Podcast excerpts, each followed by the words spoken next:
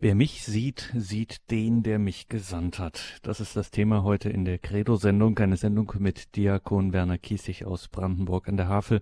Und dazu grüßt Sie alle herzlich Gregor Dornis. Schön, dass Sie hier eingeschaltet haben bei Radio Horeb und Radio Maria. Wer mich sieht, sieht den, der mich gesandt hat, eines von den Worten Jesu, wo schon diejenigen, an die er sie zuerst direkt gerichtet hat, nicht so recht wussten, was sie damit anfangen sollten. Und das ist 2000 Jahre später nicht wirklich viel anders. Manches bleibt bei aller Vertiefung, bei aller geistlichen, auch theologischen Durchdringung irgendwie sperrig, entzieht sich geheimnisvoll, zieht aber genauso, wie es an anderer Stelle in einem Lied heißt, mit sanften Schritten an. Wir nutzen jetzt diese gute Stunde hier in der Credo-Sendung genau dafür, uns anziehen zu lassen von diesem selbstoffenbarenden Wort Jesu, mit dem er sozusagen auf den Punkt bringt, wer er ist, was er tut und was er für uns ist. Wer mich sieht, sieht den, der mich gesandt hat, oder wie es wenig später nochmal klipp und klar heißt, wer mich gesehen hat, hat den Vater gesehen. Eine Stunde geistlicher Betrachtung mit Diakon Werner Kiesig aus Brandenburg an der Havel. Dort haben wir ihn am Telefon. Grüße Gott und guten Abend, Herr Diakon. Grüße Gott und guten Abend, lieber Herr Dornis. Grüße Gott und guten Abend. Sie alle, die Sie bereit sind, diese Stunde wieder mit uns beiden zu verbringen. Ja, als der Herr Dornis mir das Thema sagte, da habe ich erstmal spontan Ja gesagt. Ich lasse mich auf jedes Thema ein. Und in den letzten Tagen bin ich doch irgendwo herumgelaufen und habe gedacht, auf was lässt du dich da ein? Was kann man denn dazu sagen? Vielleicht haben die großen Theologen da noch ganz andere Antworten. Ich habe da nur die kleinen Antworten eines kleinen Diakons gefunden und habe auch gedacht, was kommt da heute? Kommt da heute irgendwas von mir. Aber ich denke, wenn heute etwas Gutes kommt, dann kann es nur vom Heiligen Geist sein, anders geht's gar nicht. Denn ich habe da nicht viel. Ich habe mir tausend Gedanken gemacht, habe mich gefragt, was, was kann man überhaupt dazu sagen und habe so manche Idee hin und her gewendet. Wir werden sehen, was davon heute zu ihnen rüberkommt. Am Anfang habe ich gedacht, ja, wer mich sieht, sieht den Vater. Ist das überhaupt so? Sehen wir so den Vater? Und ich habe gedacht an meine Pfarrkirche hier in Brandenburg zur allerheiligsten Dreifaltigkeit. Da war ein großes Bild im Altarraum, eine Darstellung von El Greco, die heilige Dreifaltigkeit der Vater, der das Kreuz mit dem Gekreuzigten hält und oben drüber ist die Taube, der Heilige Geist. Wie viele Leute werden wohl dieses Bild irgendwo im Kopf haben? Und ich habe gedacht, das ist doch nicht einmal ein Vater, das ist doch schon ein Großvater, der da auf dem Bild ist. Und was sieht man da in dem Sohn? Und dann habe ich gedacht an meine eigenen Söhne, und habe gedacht an die Leute, die sagen, der ist ihnen ja wie aus dem Gesicht geschnitten, der oder der. Ist das schon die Lösung? Aber wie sollen wir uns denn dieser Lösung überhaupt nähern? Kann man sich denn einen Geist als Vater überhaupt vorstellen? Und ich habe gedacht, machen wir uns nicht viel zu viele Vorstellungen? Ich muss von mir aus gestehen, da ich nicht mit einem Vater groß geworden bin, ist vielleicht da ohnehin nicht so eine Vaterbeziehung da. Für mich spielt ohnehin immer Christus die gewichtige Rolle, was das andere nicht ausschließt, aber die Unmittelbarkeit zu Christus ist natürlich viel größer. Da sind wir eigentlich bei dem Thema auch. Wie soll sich der Vater denn zeigen? Im Alten Testament hören wir in den zehn Geboten, du sollst dir keine anderen Götter nehmen, du sollst dir kein Gottesbild machen und keine Darstellung von irgendwas am Himmel droben, auf der Erde unten oder im Wasser oder unter der Erde. Du sollst dir kein Bild machen, aber kommen wir denn überhaupt ohne Bilder aus? Brauchen wir nicht Bilder? Brauchen wir nicht vielleicht auch ein Vaterbild und werden wir nicht immer wieder daran erinnert, dass unser eigener leiblicher Vater ganz sicher oft in unserer Vorstellung auch für den Vater Gott steht? Wie kann sich der Vater denn uns zeigen? Geht das überhaupt? Und dann dachte ich an die Geschichte von Mose, der Gott begegnet ist. Und das ist gar nicht auszuhalten eigentlich. Und er hat so viel von der Begegnung mit Gott abgekriegt, dass er sein Haupt verhüllen müsste. So strahlte es zu den Leuten, zu seinem Volk, zu dem er herabstieg, dass sie ihn nicht anschauen konnten. Können wir den Vater denn sehen? Kann einer ihn sehen und überlebt das? Das steht auch an einer Stelle. Und ich denke, das ist eigentlich doch die einzige Möglichkeit, dass wir ihn erfahren können, dass er sich uns zeigen kann in seinem Sohn. Und dann sind wir vielleicht bei dem Wort, das ich eben gesagt habe über meine eigenen Söhne. Der ist ihm wie aus dem Gesicht geschnitten. Der ist so sehr der Vater auch, weil der Vater so sehr in ihm ist, dass wir in allem im Grunde immer auf ihn nur schauen können und in ihm auch ja, darum geht es doch eigentlich, das Handeln des Vaters verstehen können. Eine Zumutung, ganz sicher eine Zumutung. Uns wird im Glauben eine Menge zugemutet, aber dem, der sich auf diese Zumutung einlässt, und ich spreche da aus eigener Erfahrung, dem vergeht manchmal Hören und Sehen was er dabei erfährt, was ihm dabei geschenkt wird, was dabei in sein Herz kommt, in sein Denken, in sein Begreifen hineinkommt. Und wir wissen das auch von Heiligen. Begegnen können wir dem Vater im Sohn. Und das ist etwas ganz Tolles. Und immer, wo wir dem Sohn begegnen, begegnen wir natürlich auch dem Vater. Ob das in unseren Gedanken schon Raum hat, ich weiß es nicht. Ich kann nur von mir sagen, dass ich in diesen Tagen in Vorbereitung auf diese Sendung da auch auf ein ganz anderes Denkschema gekommen bin.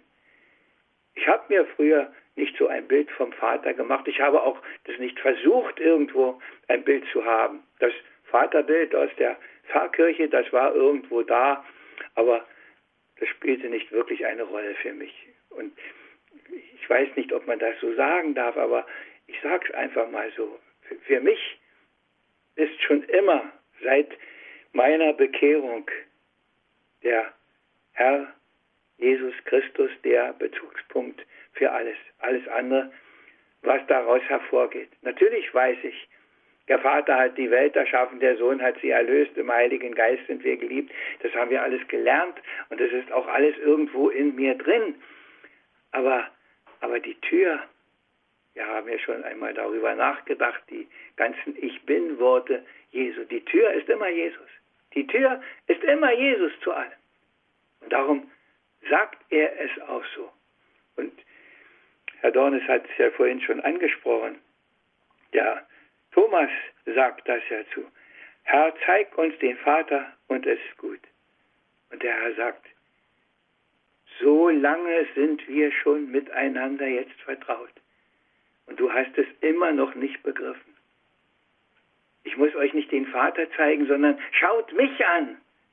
Und dann seht ihr den Vater. Schaut mich an und ihr seht den Vater. Das ist die Zumutung und das ist der Zugang.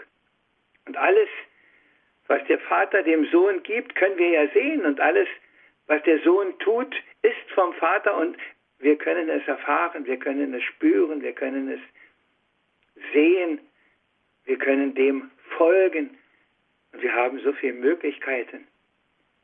Vielleicht ist das der einzige Zugang, aber es ist der Zugang, der uns alles öffnet, der uns für alles frei macht, der uns überall mit hinnimmt, weil der Herr uns dann da mit hinnimmt manchmal für einen Augenblick nur, wie auf dem Berg der Verklärung, wo er schon zeigt, wie sehr eigentlich er im Vater ist, dass die ganze Herrlichkeit schon aus ihm herausstrahlt.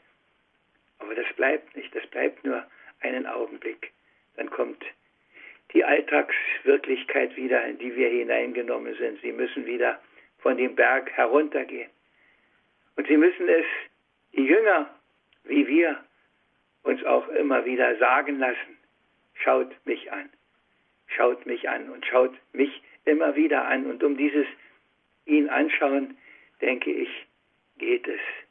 Geht es in jeder Situation. Und ich habe das gedacht, wie, ja, wie abenteuerlich das doch eigentlich ist. Wer mich sieht, sieht den Vater.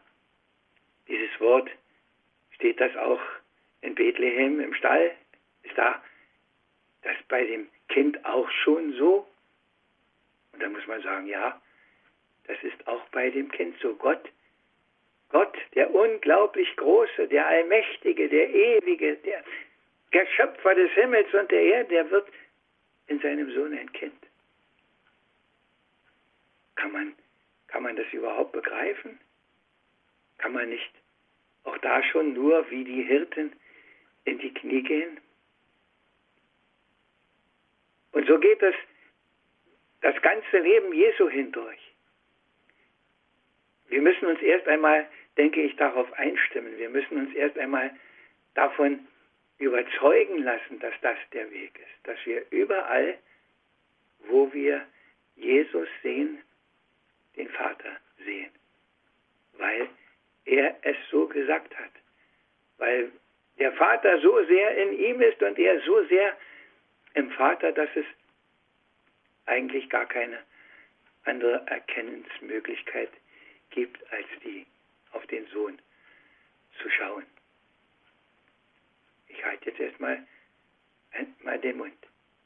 Dann rede ich weiter, Diakon Kiesig, wenn wir hier über dieses Thema sprechen und Sie schon auch davon gesprochen haben jetzt, dass das Ganze eine Zumutung, eine Herausforderung ist, aber gleichzeitig, wenn wir Ihnen jetzt genau zugehört haben, ist es auch eine eine wahnsinnige göttliche äh, Bevollmächtigung auch von uns, nämlich wenn Gott wirklich unser Vater ist und wir den Vater in Jesus sehen, dann heißt das auch, es gibt hier eigentlich bei aller Korrektur und bei aller Begleitung ähm, durch Seelsorge, durch die Kirche, durch die Lehre der Kirche auch, die verbürgt ist und die sicher ist, sozusagen, gibt es kein, sagen wir es mal so, Elitewissen. Es gibt hier keine Elite derjenigen, die jetzt nochmal besonders Bescheid wissen oder so, sondern jede und jeder Getaufte hat den Zugang, und zwar einen ähm, unmittelbaren Zugang äh, über Jesus zum Vater.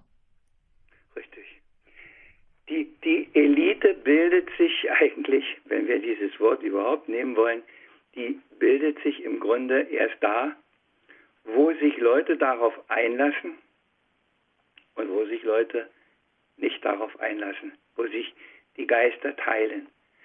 Da, wo wir ihn einlassen, wer immer es ist, in einem heiligen Augenblick, in einer äh, Phase von Krankheit, von Verzweiflung, wann und wo und wie auch immer, in dem Moment, wo wir ihn einlassen, wo wir ihm begegnen, da werden wir elitär, weil wir dann das, was uns geschenkt ist in der Taufe, was uns ausmacht, dass wir seine Kinder sind, weil dann das auch zum Tragen kommt, weil dann in uns etwas passiert, dass das zu verwirklichen vermag, das, was uns geschenkt ist. Wir müssen ja nicht neu etwas erfinden, wir müssen das immer mehr werden und sein, was wir im Grunde eigentlich von ihm aus sind. Und manche äh, sagen das auch, dass das in unserer Gewissenserforschung manchmal vorkommen sollte, die Frage, bin ich eigentlich der, der ich sein sollte, weil Gott mich so sehr liebt? Bin ich der, der ich sein sollte mit all den Gaben und Fähigkeiten, die er mir gegeben hat? Und wenn es nicht so viele sind, ist das auch nicht so schlimm. bin ich wirklich der, der so liebt wie er, im Großen wie im Kleinen, bin ich der. Das macht im Grunde dann den Unterschied, ob wir nur dabei stehen, ob wir nur Theoretiker sind, ob wir, ich werde nicht müde, das zu sagen, eine Weltanschauung haben oder ob wir ihm begegnet sind. Und das ist überhaupt für mich jedenfalls das Wichtigste, was wir brauchen, denke ich, ist die lebendige Begegnung mit ihm. Und wo die nicht in irgendeiner Weise stattfindet, da gibt es frommes Gerede im Übermaß und es gibt auch so viel Fragwürdiges, Dummes, Überflüssiges und manchmal sogar richtig Böses, weil sie es nicht wissen. Das geht nur richtig mit ihm. Und das geht nur richtig, wenn wir mit ihm im Vater verwurzelt und verbunden sind.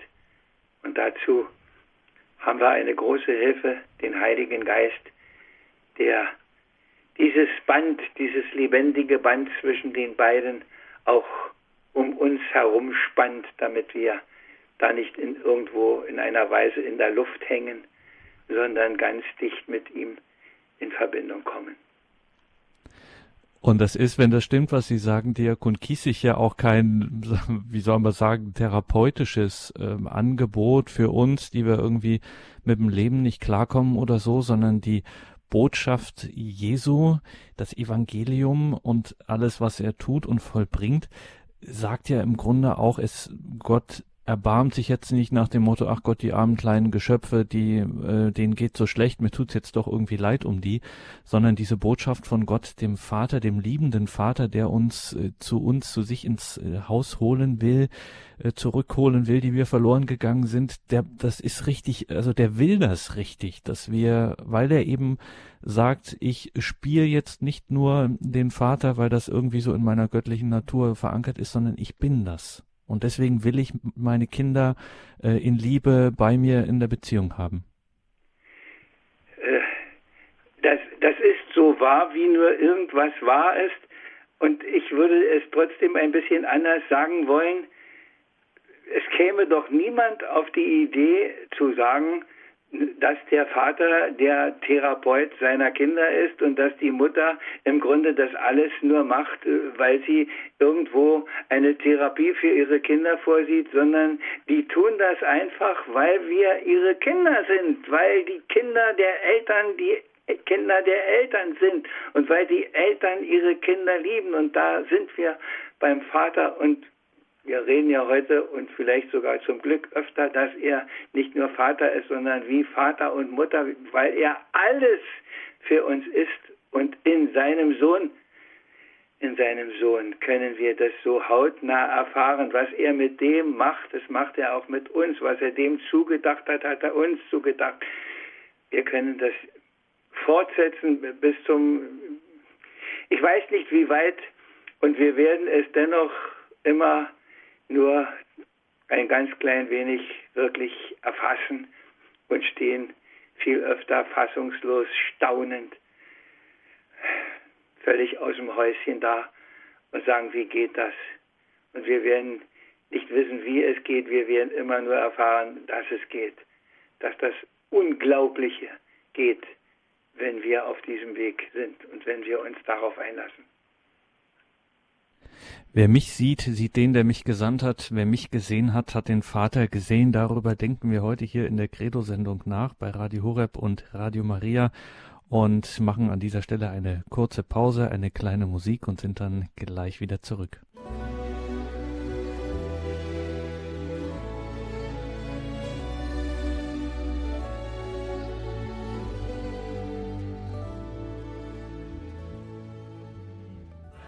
Sie haben eingeschaltet in der Credo-Sendung bei Radio Horeb und Radio Maria. Wir sind im Gespräch mit Diakon Werner Kiesig, denken nach über Worte Jesu. Wer mich sieht, sieht den, der mich gesandt hat. Wer mich gesehen hat, hat den Vater gesehen.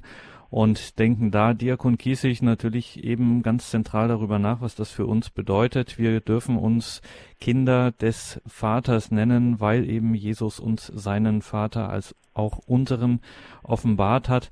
Jetzt haben wir vorhin im Gespräch, vielleicht waren wir ein bisschen, naja, äh, nicht ganz so präzise, äh, jetzt mal wieder ein bisschen theologisch, denn äh, genau genommen und streng genommen werden wir ja zu Kindern Gottes durch die Taufe der Christen. Und das ist klassischerweise, auch wenn wir jetzt vielleicht Kindertaufe das nicht mehr so präsent haben, aber klassischerweise immer auch mit einer Vorbereitung, mit einer Hinführung, mit einer besonderen, auch mit einem Taufbekenntnis, das wir dann auch erneuern äh, an Ostern äh, verbunden. Und jetzt könnte man sagen, na ja, das sind jetzt aber doch, gibt es jetzt hier schon wieder Aufnahmebedingungen sozusagen, bevor wir uns dann adoptieren lassen, ähm, müssen wir da jetzt schon wieder was leisten. Was verlangt denn da der Vater wieder von uns? Also ich denke, äh, dass es ein bisschen anders ist. Das sind nicht Aufnahmebedingungen, sondern es gibt den ordentlichen oder, und den außerordentlichen Weg. Wenn wir Geschöpfe Gottes sind, und äh, so heißt es ja, Gott schuf den, den Menschen nach seinem Bild und auf ihn hin schuf er ihn, also ist die Liebe Gottes erstmal für jeden parat.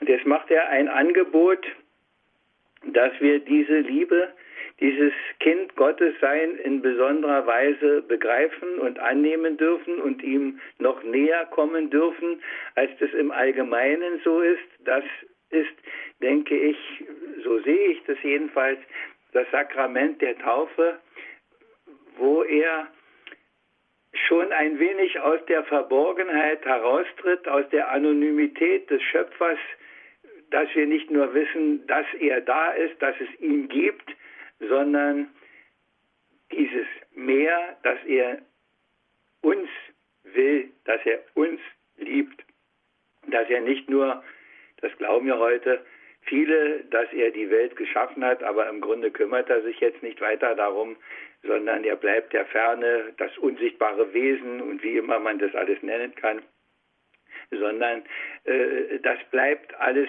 auf der einen Seite und auf der anderen Seite kommt er uns nahe in seinem Sohn, zeigt er sich uns und sagt also, wenn ihr mich ein bisschen besser kennenlernen wollt, dann dann tut das, dann tut das, dann macht das. Und das steht so schön in, in dieser äh, Lesung aus dem Johannesevangelium, übrigens war natürlich das nicht der Thomas, der ihn gefragt hat, sondern das war Philippus, das muss ich noch berichtigen. Da sagt, der Herr sagt, glaubst du nicht, dass ich im Vater bin und dass der Vater in mir ist? Die Worte, die ich zu euch sage, rede ich doch nicht von mir aus. Der Vater, der in mir bleibt, der sagt das, der tut die Werke. Glaubt mir also, dass ich im Vater bin und dass der Vater in mir ist. Und wenn ihr nicht glaubt wegen der Werke selbst, dann, dann glaubt einfach, weil ich es tue und weil ich es euch vorlebe und weil ich es so mache. Und ich denke, das ist das super Angebot, das wir haben. Das ist das Großartige, dass dieser, unser Vater eben nicht ein anonymer Vater ist, ein Vater im Verborgenen, ein Vater, der über allen Wolken schwebt, sondern dass er ein Vater ist, der dieses Unglaubliche tut, der in seinem Sohn sich vergegenwärtigt, damit wir ihn anfassen können, damit wir ihn berühren können, damit wir vor lauter Göttlichkeit nicht sterben, sondern ganz, ganz, ganz doll reich beschenkt werden, dass das Einzige, was in uns dann zum Glühen kommt, ist, dass seine Liebe in uns glüht. Und wenn die Liebe nicht glüht, dann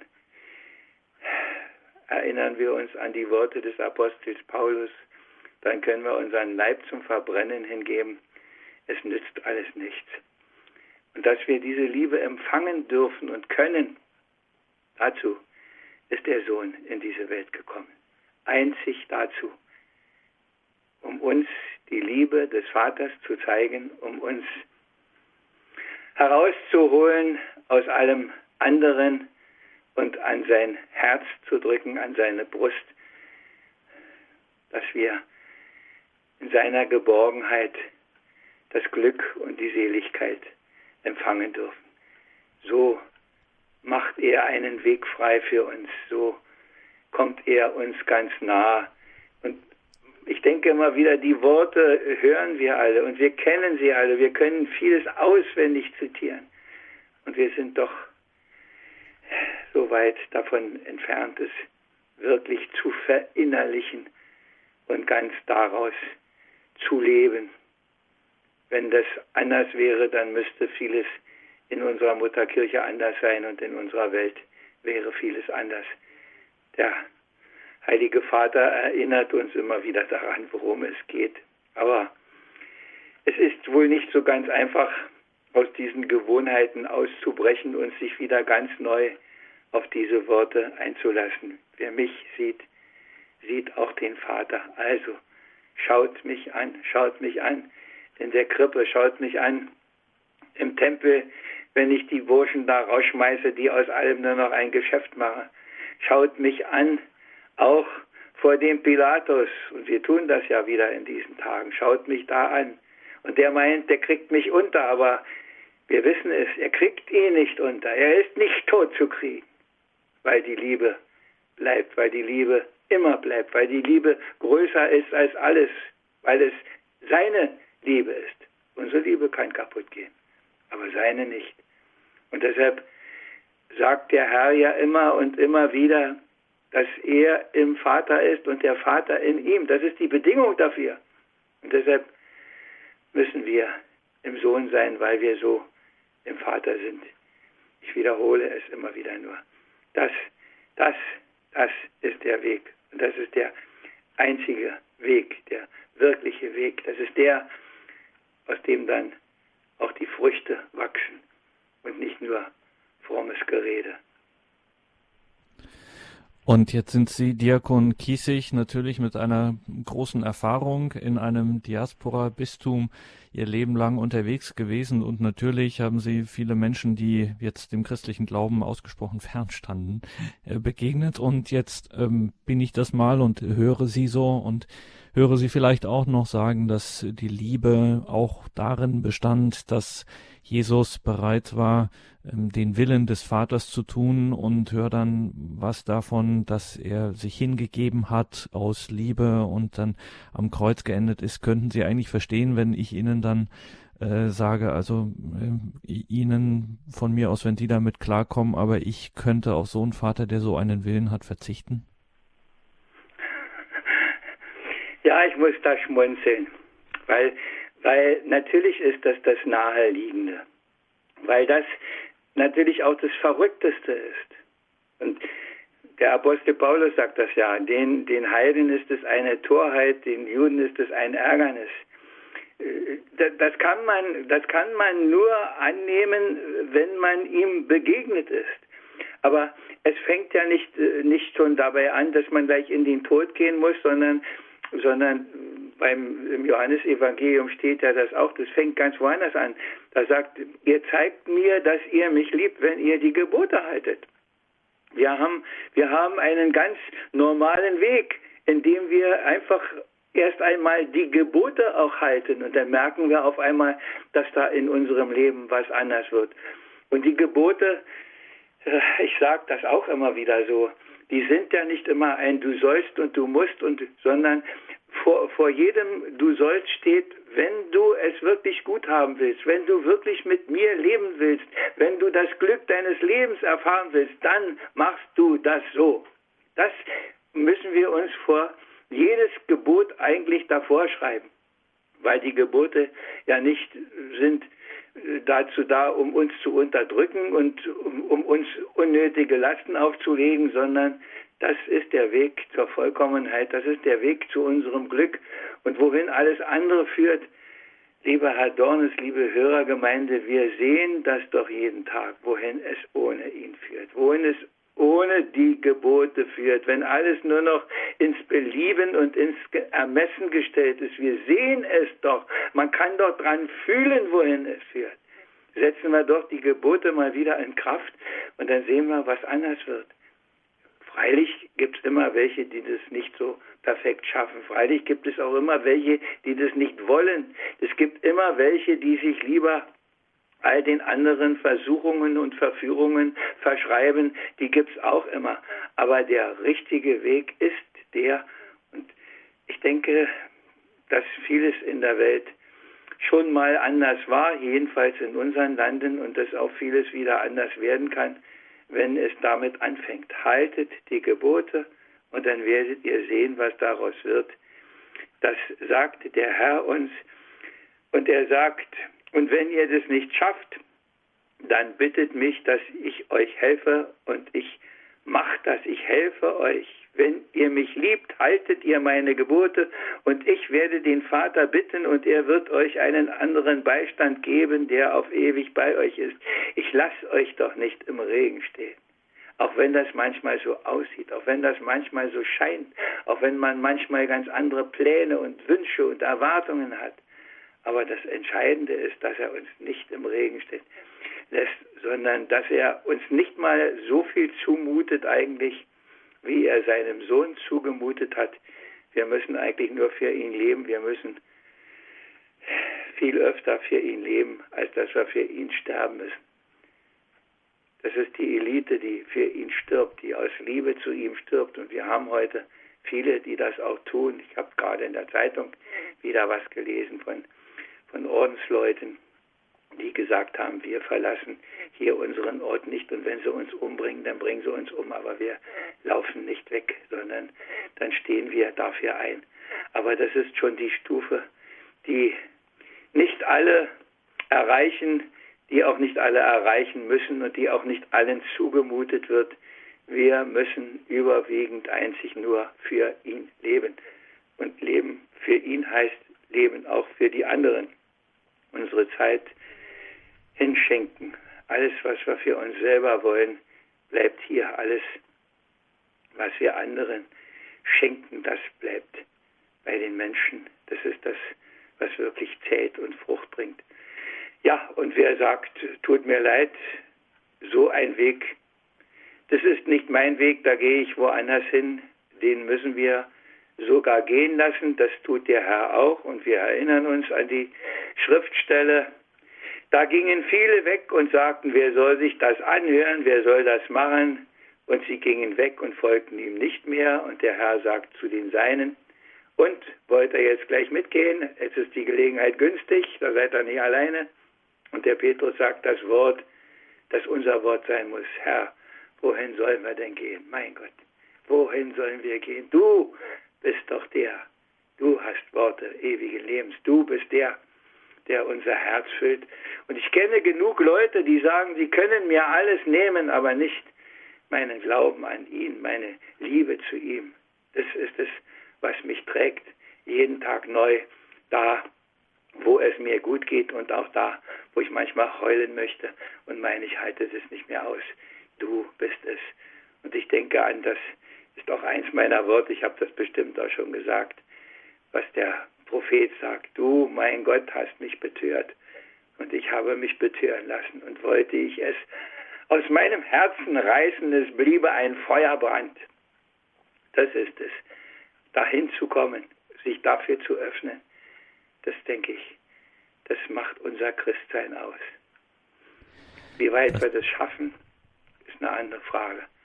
Aber es aus ganzem Herzen zu ersehnen und zu wollen, das haben wir in der Hand. Ich bin ganz sicher, dass da, wo wir das tun, auch die Fülle seines Segens auf uns kommt, dass wir da den Vater erfahren.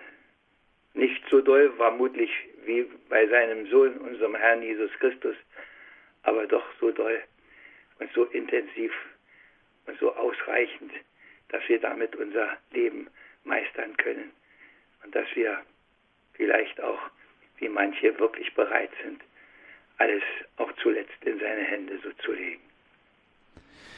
Die Fülle des Segens, ähm, das ist jetzt, wenn Sie haben jetzt eine gewisse Weise, Herr Diakon, ähm, eine Steilvorlage geliefert, deswegen, das ist jetzt theologisch nicht so ganz sauber, was ich jetzt mache. Ich wage mich aber trotzdem aus dem Fenster, ähm, mit diesem den Willen des Vaters zu erfüllen, also beispielsweise seine Gebote zu halten, an allererster Stelle seine Gebote zu halten, ihn aber auch sozusagen in meinem Leben wirken zu lassen. Wenn das das Wesen dessen ist, dass ich mich als Kind des Vaters äh, verstehe und das in mir Wirklichkeit werden lasse, dann hört sich das so an, als ob ich dann eigentlich erst erwachsen werde. Und wenn ich sozusagen das nicht machen will und partout nicht machen möchte, dass ich dann irgendwie bin wie ein Kind, äh, dem das von selber einfach nicht äh, gelingt, weil das äh, eine Überforderung das Leben dann in einer gewissen Hinsicht äh, darstellt. Kann man das so sagen, ähm, in diesem christlichen Sinn, dass hier auch eine Pointe des Christentums liegt und der Botschaft Jesu, dass wenn ich nicht werde wie ein Kind, dass ich dann eigentlich nie erwachsen werde? Deshalb sagt er es ja. Das, das ist ja, was es den meisten Menschen so schwer macht, ist, dass es fast alles so ganz, ganz anders geht, als es in der Welt geht, als es üblich ist. Wie viele sagen, ich glaube nur das, was ich sehe und merken gar nicht, wie viel sie nicht sehen und doch glauben und wie viele Dinge es gibt, die man gar nicht sehen kann und die man einfach nur annehmen kann. Und, und dieses, dieses Urvertrauen zu finden, das, das, ja, das ist das, was der Herr sagt. Wenn ihr nicht werdet wie die Kinder. Das heißt nicht, dass wir kindisch werden sollen und dass wir ein bisschen eirig im Kopf am Ende sein müssen, sondern das heißt, dieses kindliche Vertrauen, mein Vater, meine Mutter, die sind es bei, wenn ich bei denen bin, da kann mir überhaupt nichts mehr passieren. Und wenn das, dieses Vertrauen zu ihm zu haben, dahin, dahin zu kommen. Das, das ist dann so widersinnig das klingt, das ist das Erwachsenwerden. Mhm. Und auch das muss ich, dieses Vertrauen muss ich dann auch nicht erzwingen, sondern um jetzt zu unserem heutigen Thema, wer mich gesehen hat, sieht den, wer mich sieht, sieht den, der mich gesandt hat, oder wer mich sieht, sieht den Vater. Ähm, auch das müssen wir nicht irgendwie künstlich erzwingen oder da irgendwelche Kopfknoten und äh, äh, Tänzchen machen, sondern wir müssen uns auf Jesus einlassen, auf diese Beziehung zu ihm, ihm sozusagen in die geöffneten Arme fallen und dann ist das Gröbste schon erledigt. Richtig. Mhm. Richtig. Natürlich sind wir immer gefordert, auch das unsere zu tun, gar keine Frage. Und da, da, da ist es immer äh, dieser Zwiespalt, aus dem wir nicht so ganz herauskommen, auf der einen Seite äh, zu wissen, dass alles, alles, alles wirklich von ihm kommt und auf der anderen Seite doch alles zu tun, als ob es von uns abhängt. Das ist, wir, wir kommen immer wieder auf diese Spannung, die da, die da unser ganzes Leben ausmacht und die natürlich in andere Bereiche auch hineingeht äh, wo wir etwas trennen wollen, was nicht zu trennen ist, wo wir was gegenüberstellen wollen, was nicht gegenüberzustellen geht, weil er nicht so ist. Äh, bei uns sind Barmherzigkeit und Gerechtigkeit Widersprüche, aber bei ihm sind zum Beispiel, nur weil das Thema ja im Moment auf der Tagesordnung steht, bei ihm ist Gerechtigkeit und Barmherzigkeit nicht ein Widerspruch, sondern das ist in einem. Und, und dieses ganzheitliche Denken, nicht alles in Einzelteile auflösen, sondern, sondern im Ganzen ihn sehen als den Vater, der da ist, zu dem man einfach hingehen kann wie im schönen Gleichnis vom barmherzigen Vater und verlorenen Sohn, der kein großes Theater macht, sondern der sagt, wenn du es begriffen hast, dass hier dein Zuhause ist, wenn du das wiedergefunden hast, dann brauchen wir nicht mehr reden, dann weißt du alles. Komm an mein Herz, Junge. Komm an mein Herz, Tochter, sagt er natürlich auch, um Gottes Willen. Ich will nicht die Frauen ausklinken. Entschuldigung, aber das, das ist der Weg, ja, das ist der Weg. Ist das vielleicht auch so eine Hilfe, gerade auch, die uns die Kirche in der Fastenzeit anbietet, einfach mal diesen ganzen überflüssigen Ballast, den Rucksack voll mit dem, was man da so mit sich rumschleppt, einfach mal äh, abzustellen und sich aufs Wesentliche zu konzentrieren und äh, zu sagen, hey, darauf kommt es eigentlich an? Die, die Kirche bietet uns das an 365 Tagen im Jahr jeden Tag an, das zu machen. Und in jedem, in jeder heiligen Messe, in jedem Schuldbekenntnis sind wir eigentlich gefragt, all das da vorne hinzulegen, nicht nur die schlimmen Sünden, die wir in der, in der Schlimme äh, vielleicht nicht unbedingt haben, aber, aber den ganzen Müll und Unrat und all das Überflüssige immer wieder dazulassen und wieder gestärkt nach Hause zu gehen, das macht sie an jedem Tag, wo wir das ranlassen. Natürlich in der Fastenzeit besonders. Das ist die Zeit, wo wir wieder Manches haben wir ja neulich auch schon gesagt. Angucken, brauchst du das wirklich? Brauchst du das wirklich? Brauchst du das wirklich? Bist du da in dem richtigen Denken drin? Oder dass wir dazu kommen und dass wir uns die Zeit dazu nehmen, dass wir uns nicht nur drängen lassen. Und es wird jeder auf seine Art machen und der eine macht in besonderer Weise vielleicht eine geistliche Einkehr, Exerzitien, ein anderer nimmt sich vor, bestimmte äh, gottesdienstliche Dinge wieder ein bisschen ernster zu nehmen und mitzufeiern. Und der andere macht es vielleicht einfach zu Hause und manchmal, mancher macht es vielleicht sogar einfach nur in seinem Krankenbett und legt seine Schmerzen, die er sowieso das ganze Jahr zu ertragen hat, in besonderer Weise mal wieder und das Kreuz, denn das Kreuz ist auch immer dafür zu haben, auch außerhalb der Fastenzeit. Und der dritte muss vielleicht die Trauer, die er um einen lieben Partner, den er gerade verloren hat, dahinlegen und hintragen, damit daraus wieder heil wird. Kommt doch alle zu mir, die ihr mühselig und beladen seid, die ihr euch mit so viel Müll abplagt, kommt doch und lasst das doch bei mir. Ich habe so viel getragen. Ich habe dieses sagenhaft schwere Kreuz getragen mit all dem. Ich trage euer bisschen Dreck da auch noch. Und das ist für mich, da sind wir wieder bei der Osternacht, oh wahrhaft, glückliche Schuld, welch großen Erlöser hast du gefunden, ja. Und der bringt zum Vater und dann ist es aus der Welt. Wer mich sieht, sieht den, der mich gesandt hat. Wer mich gesehen hat, hat den Vater gesehen. Darum geht es heute hier in der Credo-Sendung mit Diakon Werner Kiesig aus Brandenburg an der Havel. Und jetzt, liebe Hörerinnen und Hörer, sind Sie natürlich hier an der Reihe.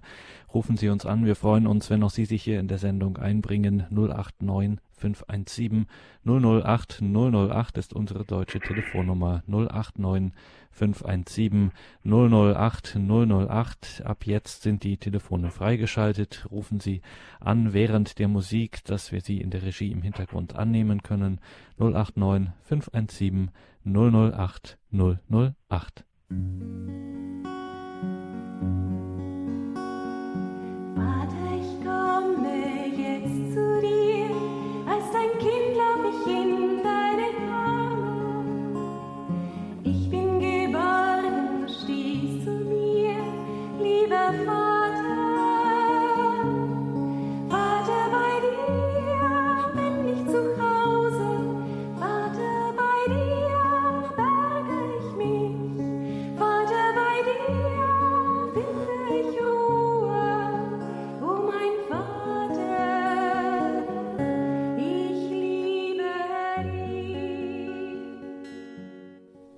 Credo, der Glaube der Kirche. Wir sprechen mit Diakon Werner Kiesig über das Thema, wer mich gesehen hat, hat den Vater gesehen, dieses Wort Jesu und was es für unseren Glauben bedeutet. Wir freuen uns, wenn Sie uns hier anrufen, sich auch in der Sendung einbringen. Kann ja auch sein, dass Sie mit irgendetwas gar nicht einverstanden waren, was Sie gerade von uns gehört haben. Dann soll das natürlich auch hier Platz haben. 089 517 008 008 ist unsere Telefonnummer. Wir freuen uns auf Ihren Anruf und gehen zunächst nach Herzogenaurach zur Frau Krämer. Grüß Gott, guten Abend, Frau Krämer. Ja, grüß Gott, vergelt's Gott äh, Ihnen, Herr Diakon und Ihnen, Herr Dornis. Ähm, was mir jetzt dazu eingefallen ist, die Stelle aus Johannes 8, also wenn ihr in meinem Wort bleibt, werdet ihr die Wahrheit erkennen und die Wahrheit wird euch frei machen. Das ist so einfach wunderbar. Die ganze Freude liegt in der Wahrheit und die ist nur Jesus Christus ja selber. Und gerade wir Katholiken haben da eine ganz besondere Verantwortung auch, denke ich mal. Und die persönliche Freiheit plus persönliche Verantwortung plus Gehorsam, das ist also überhaupt kein Widerspruch, sondern es ist die Antwort des Menschen auf die Liebe Gottes und die ist für alle da. Und die Radikalität der Liebe Gottes kann im durchbohrten Herzen Jesu angeschaut werden. Das hat, das hat äh, Papst äh, Benedikt so schön in seiner ersten Enzyklika äh, gesagt. Und das ist, wenn man jetzt überlegt, dass er demnächst jetzt das heilige Jahr äh, der Barmherzigkeit ausgerufen wird, das ist ja heuer noch. Es ist einfach wunderbar und jetzt haben wir ja auch noch Fastenzeit, Bußzeit. Also das können wir total nützen in jedem heiligen äh, Sakrament der Buße. Preise den Herrn. Und, und ich habe, was ich auch wieder entdeckt habe jetzt, das ist dieses Credo des seligen Papst Paul VI. Und ich meine, jeder ist äh, dafür verantwortlich, wird immer zur Rechenschaft gezogen. Und das Wort, das ich gesprochen habe, das wird ihn richten am jüngsten Tag. Und Matthäus 25, ja, der liebe Gott, der, er springt nicht über unseren freien Weg hinweg. Wir werden die Stelle bekommen, die wir unser ganzes Leben lang gewählt haben. Und er zwingt niemand. Er zwingt niemand. Preise den Herrn. Komm, Herr Jesus. Dankeschön, Frau Krämer. Ja, Alles Gute Ihnen. Ihnen Gottes Segen nach Herzogenaurach. Ja. ja, Diakon Kiesig, das war Ihnen aus dem Herzen gesprochen, nehme ich an. Ja. Mhm. Diakon Kiesig, wir haben jetzt viel über ähm, die Möglichkeiten auch in der Fastenzeit gesprochen und es ist ein offenes Geheimnis. Wer sie auch nur ein bisschen kennt, weiß es, äh, wie äh, wichtig und zentral und wie bedeutsam auch für sie das Exultet dann in der Osternacht ist und auch die hohen Tage. Vielleicht können wir abschließend in dieser Sendung noch einmal auch diesen, äh, diese Zeit noch einmal in den Blick nehmen und vor allen Dingen, was Ihre Gedanken auch, Ihre, ja, was Sie da so bewegt in diesen Tagen. Ich habe ein, das habe ich gerade gedacht, das passt ganz gut. Ich habe vor einiger Zeit mal zu den wichtigen Tagen dieser heiligen Woche, Palmsonntag, Gründonnerstag, Karfreitag, Kar-Samstag, Ostern, ein paar Gedichte gemacht und das vom Gründonnerstag und das äh, allerletzte, äh, was denn ganz persönlich für mich äh, zutrifft, das, die beiden Gedichte möchte ich vielleicht noch vortragen. Nehmen wir mal erstmal das Gründonnerstag-Gedicht. Tut dies, so oft ihr es tut, zu meinem Angedenken. Dann wird zuteil euch meine Liebesglut, mein mich an euch verschenken. So sprach der Herr beim Abendmahl, dem letzten mit den Seinen. So feiern wir es sakramental, wenn wir mit ihm uns einen versammelt sind, um den Altar in seinem heiligen Namen präsent zu machen, wunderbar, was wir von ihm bekamen. Wie wenig wir doch davon spüren. Dabei ist es das Größte auf der Welt. Gott selbst will uns im Innersten berühren, weil einzig so wird unsere Dunkelheit erhellt. Herr, hilf uns, dies Geheimnis ganz, ganz ernst zu nehmen in großer Demut es zu lassen ein, in seiner Kraft das Ungute zu zähmen, uns immer mehr und tiefer dir zu weihen. Das war das Gründonnerstagsgedicht und dann habe ich eins gemacht auf mein eigenes Tun, schauend und es heißt, und dann Seit mehr als drei Jahrzehnten darf ich schon Christus das Licht in dunkle Kirche bringen. Als gottgeweihter Diakon das Lob der Osterkerze singen. Verkünden, dass besiegt der Tod und Schuld und Sünde sind vergeben. Ein Ende hat der Menschennot, der Weg gebahnt ins ewige Leben. Und merke, wie man kaum versteht dies göttliche Geschehen, was Jahr für Jahr man da begeht und glaubend wir nur sehen. Wie vieles bleibt nur äußerer Kult, lebt nur von Traditionen. Ach, würde unseres Herrn Huld doch tiefer in uns wohnen. Wird all das heilige Geschehen doch unser Herz bewegen.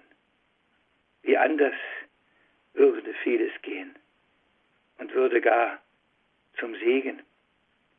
Herr, lass aus deinem Auferstehen uns dennoch täglich leben, auf deinen Wegen freudig gehen und so Zeugnis geben.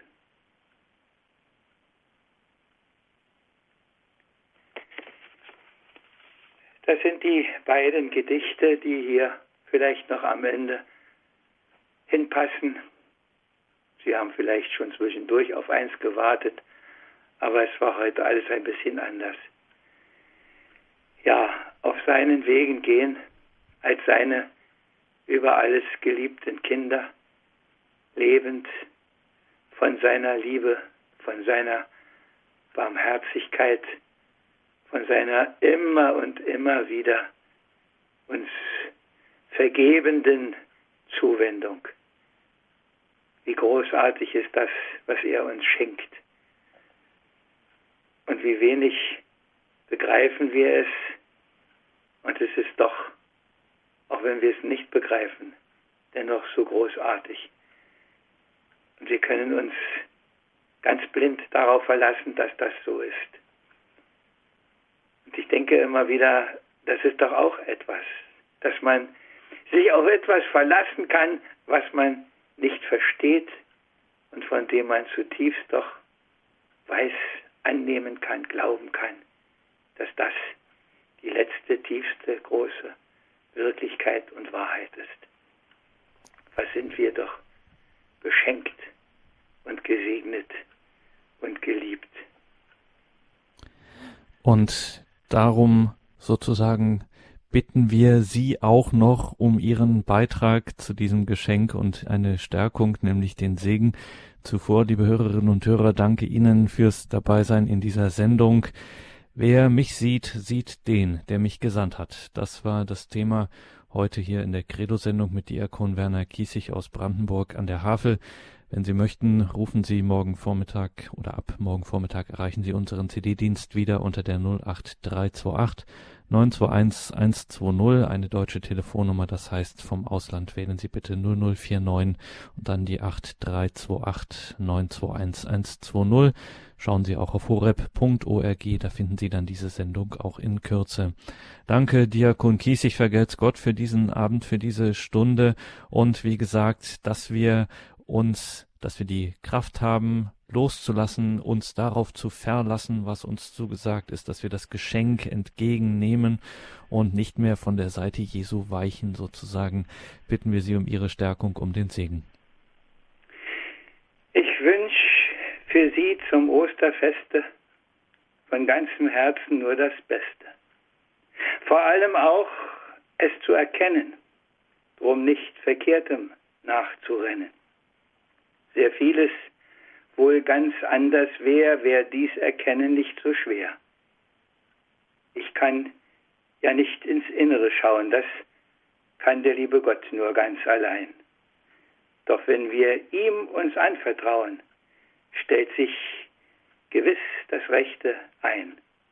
Mögt drum ihr Leben recht gelingen und auch für andere Freude bringen.